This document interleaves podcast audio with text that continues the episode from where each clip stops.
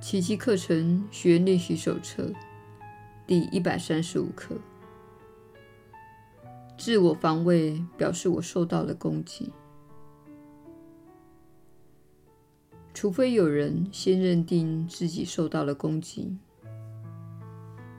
不只是此攻击我千真万确之事，而且认定唯有自卫方能自保，否则谁会起身自卫？这就是自卫的荒谬之处。他先赋予幻象全面的真实性。然后又当真的与他周旋，这样患上加患以后，使得修正之途加倍的困难。只要你一开始计划未来，让过去还魂，或是把现在重整为你所希望的样子，你就是在患上加患。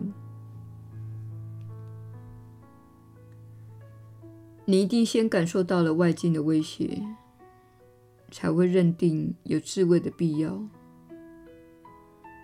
你的应对方式都是据此信念而发的。忧患意识等于承认自己天生的软弱无能，他认定眼前的威胁逼着你不得不起身做合理的自卫。整个世界都是建立在这类神志不清的信念上。世上所有的组织、想法、疑虑、惩罚制度、武装军备、法律规范的条文、道德标准、领袖及神明，全都是为了防卫这一威胁而设的。世上没有一个全副武装的人，心里不是饱受恐惧威胁的。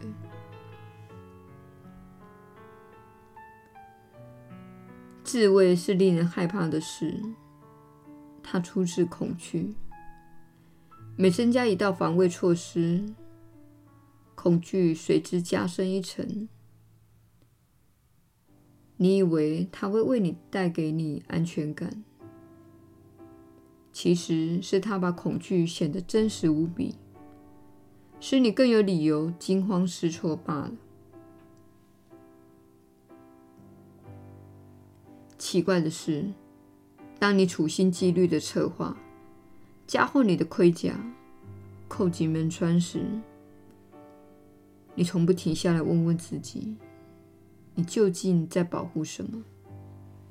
以什么方式防范？你究竟在抵制什么？让我们先反省一下，你在保护什么？那一定是十分脆弱、不堪一击之物，一定像个待宰羔羊，无法保护自己，才需要你来防卫。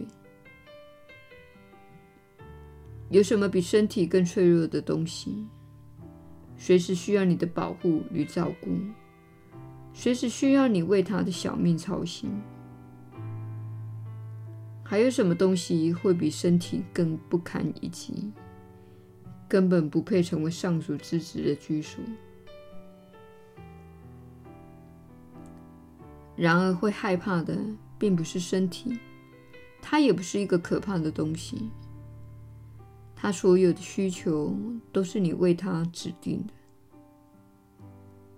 他并不需要复杂的防卫措施，也无需保健药品，他更不需要你为他操心。当你保护他的生命，用各种礼物装扮他，或是建筑高墙来保护它时，你其实是在声明，你的家随时在受时间窃贼的威胁，它会腐朽。或倒闭，它是这样的不安全，你才不得不用自己整个生命去守护它。这幅景象怎么不令人胆战心惊呢？这种家的观念能让你活得安心吗？然而，是谁赋予的身体如此对待你的权利，不正是你自己的信念吗？你在身体上所看到的一切功能，都是你的心灵赋予它的。它在你心中的价值，远超过一一小堆尘土及水分。只要认清了身体的真相，还有谁会想要保护这些东西？身体本来不需要任何保护的。我们会不厌其烦地重申这一观点：身体本来是健康且强壮的，只要心灵不去虐待它，指派给他无法胜任的角色，赋予超乎他能耐之上的目标，或非他所能完成的高超理想。上述的企图听起来荒谬。你却乐此不疲，你为此而不断地向身体发动疯狂的攻击，只因你认为他辜负了你的期望，未能满全你的需求、价值及梦想。需要保护的那个我，并非真实的，那毫无价值也不值得你费心防卫的身体。你只需将它视为身外之物，它就能转为一个健康有用的工具，为心灵效命，直到它功成身退为止。责任已尽，谁还会抓着它不放？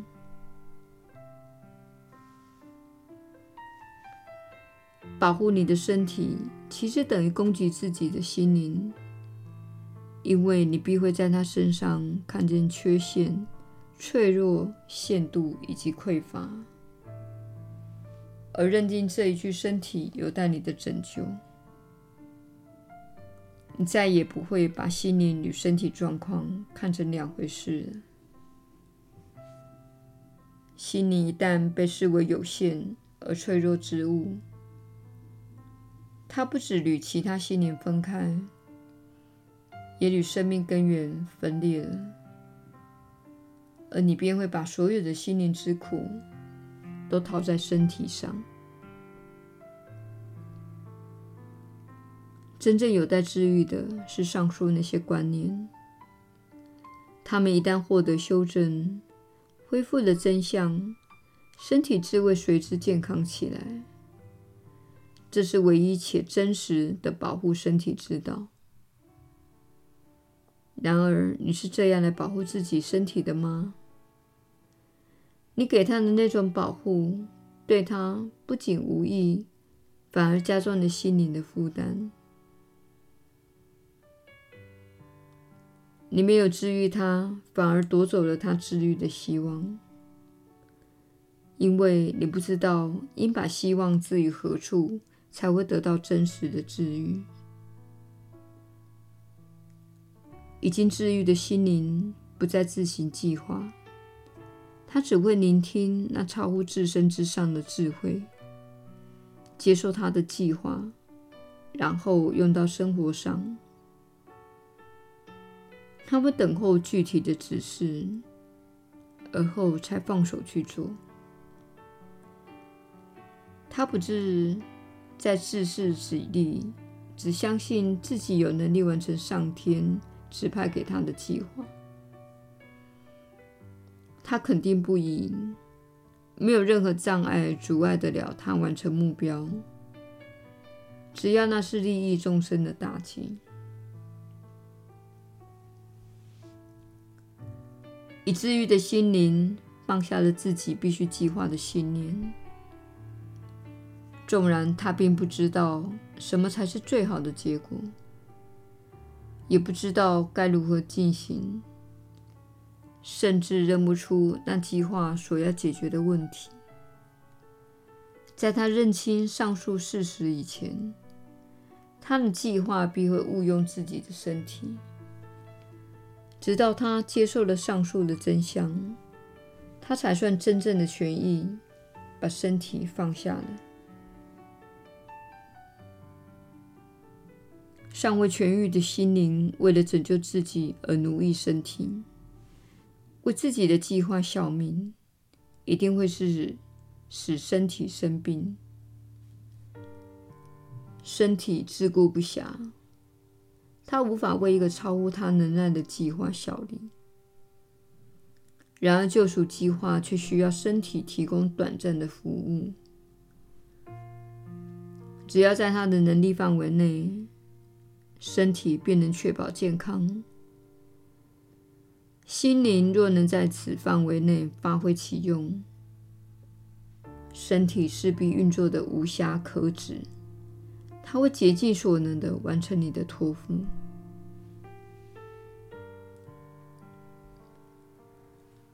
想要在那些自编自导的种种计划中认清他们的目的，不为是自卫而已，恐怕不是那么容易。他们只是受惊的心灵为图自保，不惜牺牲真相而使出的手段。有些自欺的伎俩，你还不难识破，因为他们否定真相的用意极其明显。然而，很少人能认清计划本身即是一种防卫的措施。惯于自行计划的心灵，总想控制未来的发展。他不相信上天会自照料一切。他必须未雨绸缪，为此，人类的时间都以未来为焦点，而未来又是受受制于过去所得到的经验以及以前的信念。他看不见现在，只会根据过去的经验所教他的观念，自导自演他的未来。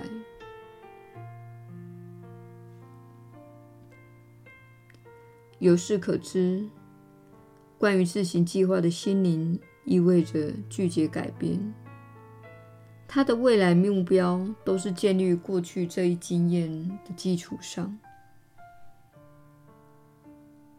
所以过去的经验限制了他所选择的未来。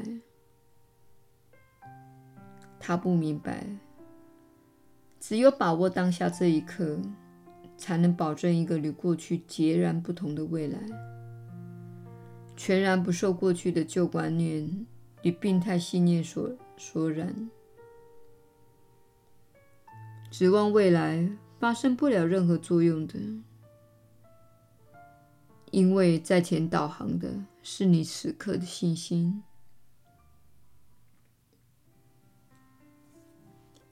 你的种种计划不过是企图抵制真相的防卫措施，他们的目的只是挑出你所认同之物。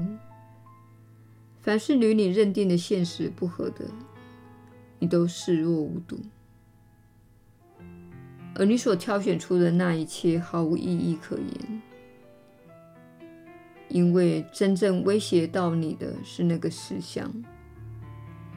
那才是你的防卫措施所要攻击、隐藏、绝对钉死的对象。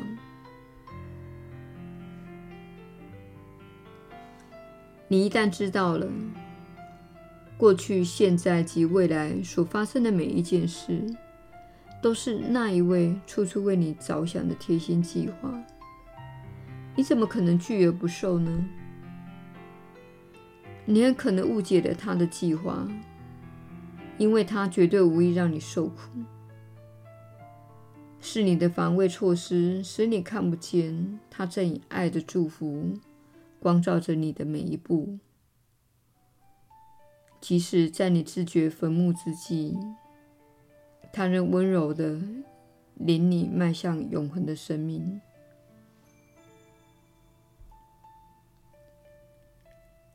你目前对他的信赖，可说是另一种防卫措施。只是他许诺给你的是一个平安无虞的未来，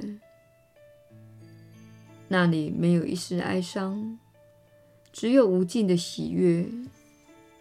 它会使你的一生转为神圣的一刻。即使身处于时间的洪流中，你仍衷心向往着那不朽的境界。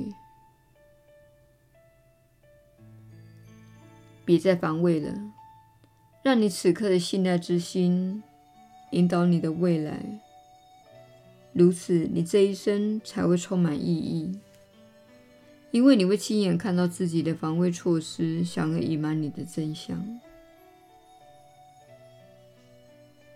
没有那些防卫措施，你本身变成了一道光明，上天会欣喜的前来相认你这自家人的。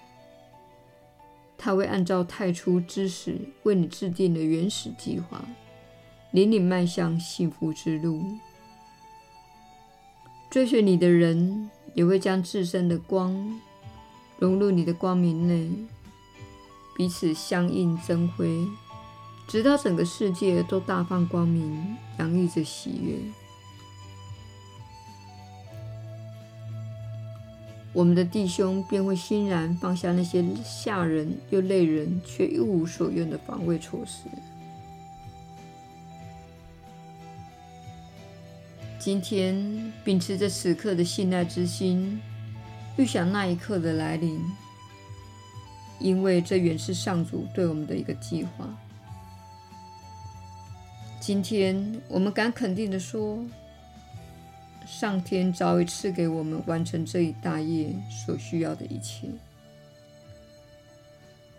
我们无需步步为营，只需明白，自己一旦放下所有的防卫措施，真理便会莅临于我们的心灵。今天练习两次。每次安息十五分钟，放下那些无谓的计划以及阻碍真理进入心灵的每个念头。今天我们不再计划，只是接受。如此，我们无需费心的张罗，便能给予。我们一定会领受到上主的恩典的。只要这么说。自我防卫表示我受到了攻击，唯有不设防，才会坚强。我会看到防卫措施想要隐瞒我的真相，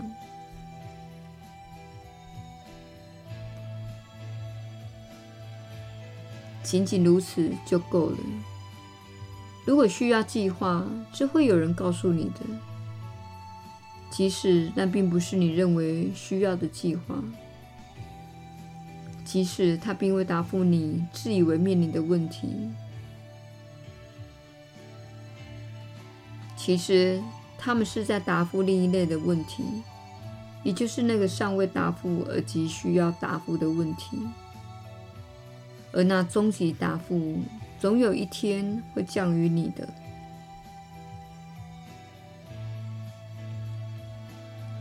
你所有的防卫措施会千方百计地阻挡你今天的恩典。你会在这单纯信赖的光辉及喜悦中百思不解：当初自己怎么会生出抵制解脱的那种念头？天堂对你一无所求，只有地狱才会要求你付出极大的牺牲代价。今天的练习不会要你放弃任何东西的，你只是毫不设防的在造物主前活出自己的真相罢了。他始终记得你。今天我们要记得他，因为这正是你救恩中的复活佳节。你在壮士死亡及绝望之地重生了。如今，希望之光会由你的心中再度燃起，因为你已经放下了防备，开始学习接受你在上主计划中的角色。当你由上主的天音接下自己的任务之后，你岂会珍惜其他的无聊计划或那些纯属怪力乱神的信念呢？试着不要按照你认为最有益的方式来安排这一天，因为那些不经你计划而降临的种种幸福，绝对超乎你意想之上。今天好好的学习，全世界都会跟你迈出一大步，与你共享这一复活佳节。在这一天，若有任何无聊俗事快要激起你的自卫心态，且怂恿你谋策计划时，记得提醒自己，今天是个特殊的学习日子，并用下面的话重申这一意愿：这是我的复活佳节，我愿保持它的神圣。我不再自我防卫了，因为上主之子无需这种防卫来抵制自己的真相。